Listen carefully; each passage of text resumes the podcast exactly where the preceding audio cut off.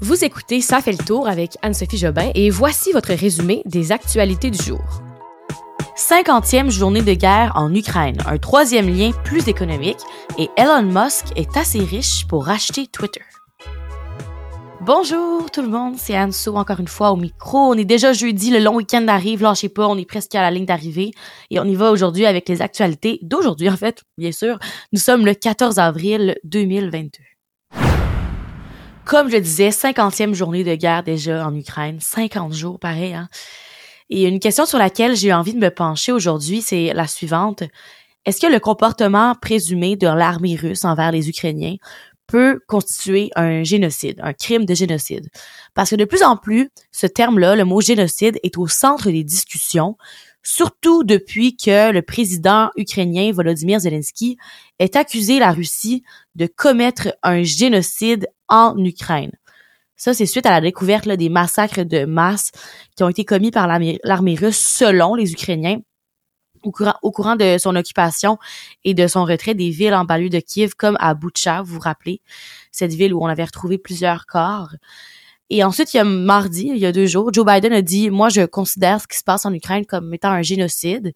Et hier, mercredi, c'est Trudeau qui a dit qu'on peut de plus en plus parler de ce terme génocide. Donc, j'ai envie de voir avec vous, est-ce qu'on peut vraiment dire que c'est un génocide? Et la réponse se trouve dans la déclaration de la présidente d'Amnesty International France. Elle s'appelle Cécile Coudriot. Euh, Amnesty International, là, petit rappel que c'est une organisation non gouvernementale internationale qui, euh, dans le fond, qui s'occupe de la défense des droits des hommes et des femmes, mais de l'homme, vous comprenez. Et euh, elle a expliqué, en fait, pour répondre à cette question, qu'il est encore trop tôt pour considérer Butcha ou d'autres euh, événements comme celui-ci comme un crime de génocide. Selon elle, oui, on peut parler de crimes de guerre avec les homicides volontaires, la torture. On a des images de ça, mais il faut faire attention avec l'utilisation des termes parce que il y a une définition très précise pour parler de crime de génocide. Génocide, le résumé très rapidement, c'est quand il y a une intention de détruire de manière systématique. Et euh, ben, la conclusion, c'est qu'il est beaucoup trop tôt. Il manque de preuves, selon elle, selon Cécile Coudriot. Sinon, un petit mot également. On va aller ailleurs en Ukraine. Là, je vais vous parler d'une autre actualité importante euh, sur le conflit. L'Ukraine a annoncé aujourd'hui une reprise des évacuations des civils via neuf couloirs humanitaires, notamment depuis la ville assiégée de Mariupol dans le sud-est du pays. Euh, c'est important parce qu'il y avait eu une journée de suspension en raison de violations de la part des Russes selon Kiev. Alors là, les, les civils vont pouvoir recommencer à évacuer. On a également appris aujourd'hui que 30 prisonniers ukrainiens ont été libérés dans un nouvel échange de prisonniers avec la Russie c'est une bonne nouvelle parce que bon, ces gens-là vont pouvoir retrouver leur vie euh, semi, très semi normale. Une autre information importante qui est sortie aujourd'hui, c'est le Canada qui va euh, envoyer entre 100 et 150 soldats en Pologne pour aider aux efforts d'accueil des réfugiés ukrainiens. Et euh, on s'entend que là, on est rendu à 2,5 millions là, qui ont franchi la frontière entre les deux pays depuis le début de l'invasion. Donc, c'est 150, environ 150 euh, soldats canadiens là, vont pouvoir aider euh, les gens qui traversent. Et je finis ce segment Ukraine en vous parlant de la Russie qui a subi une de ses plus grosses pertes matérielles depuis le début de l'invasion de l'Ukraine. Et là, je vous dis ça, puis il y a une notification qui vient tout juste de popper sur mon sel. En fait, je vous parle de ce euh, navire de la flotte russe qui fait beaucoup jaser. En fait, c'est un croiseur Moskva, un vaisseau amiral de la flotte de la mer Noire qui avait été gravement endommagé hier par une explosion de munitions selon Moscou et euh, un incendie dans le fond selon eux. Et là, par contre, l'Ukraine, là, de leur bord, eux, ils disaient que c'était des frappes de missiles. Comme à chaque fois, l'Ukraine et la Russie ont deux versions différentes. Fait la Russie dit que c'est un incendie, l'Ukraine dit que c'est des missiles qu'ils ont envoyés. Mais bon, la conclusion à tout ça, c'est ce qu'on vient d'apprendre. Il y a quatre minutes, c'est sorti. Le navire en question de la Russie a coulé. Donc, il n'est plus. Euh, comment ça s'est passé, comme je vous dis, on a deux côtés de la médaille, donc on ne sait pas exactement quelle est la conclusion, mais c'est quand même une des grosses nouvelles de la journée là, sur le conflit en Ukraine. Deuxième nouvelle, on en a parlé hier avant l'annonce officielle sur le troisième lien, qui était euh, cet après-midi, en fait, c'était le point de presse de François Bonnardel, ministre des Transports, et de la vice-première ministre Geneviève Guilbeault. Bien, c'est confirmé, le projet du troisième lien entre Québec et Lévis sera plus économique que prévu. On parle là du concept de deux tunnels plutôt qu'un. Je vous en ai parlé hier. Au début, on parlait d'un gros tunnel qui reliait les deux rives. Et là, finalement, ce sera vraiment deux plus petits tunnels. Alors, dans chaque tube, il y en a un qui va aller en direction nord et un autre en direction sud.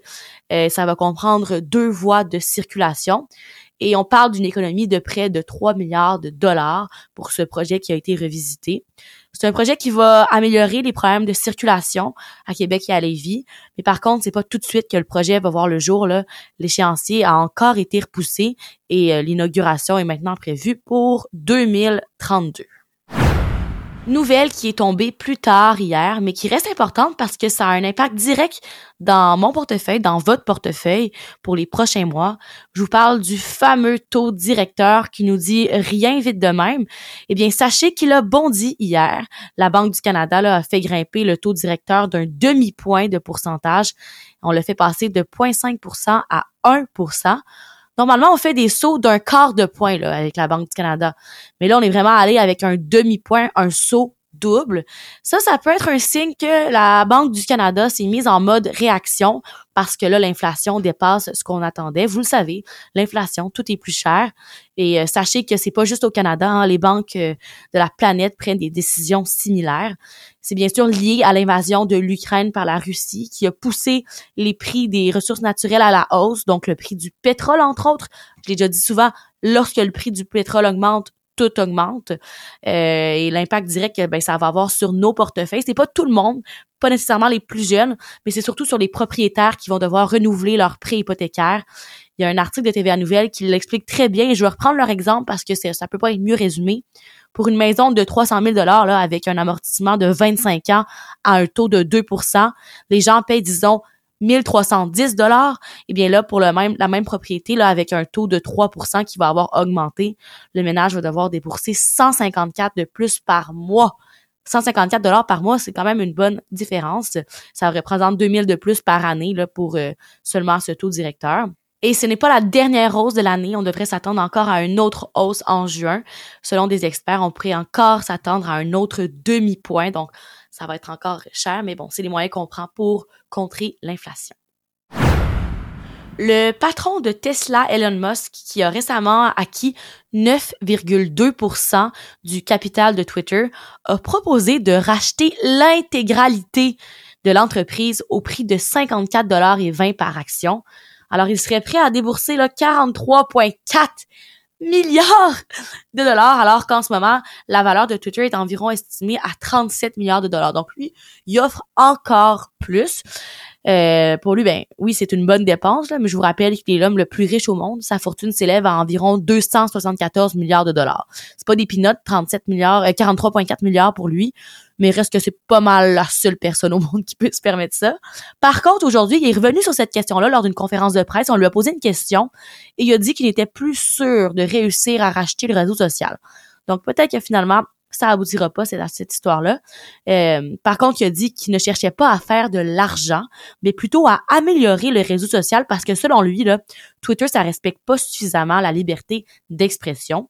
Et euh, mercredi, donc hier, il avait transmis aux gendarmes de la bourse américaine euh, qu'il s'agissait de sa meilleure offre et que ce serait son offre finale en fait. Il a menacé en cas de refus de réexaminer sa position d'actionnaire au sein du réseau social. Bon, pour cette dernière nouvelle de la journée, laissez-moi vous partager mon sursaut. Euh, à ce moment assez cocasse de ma journée alors que je me baladais tout bonnement sur Twitter. Et euh, peut-être que vous avez aussi, vous, été témoin de cet événement en ligne qui a eu lieu au Québec aujourd'hui. Je vous parle de ce message du ministère de la Santé et des Services sociaux sur les réseaux sociaux, sur Twitter, qui redirigeait les internautes vers un site pornographique. Et le pire là-dedans, c'est que le lien est resté assez longtemps.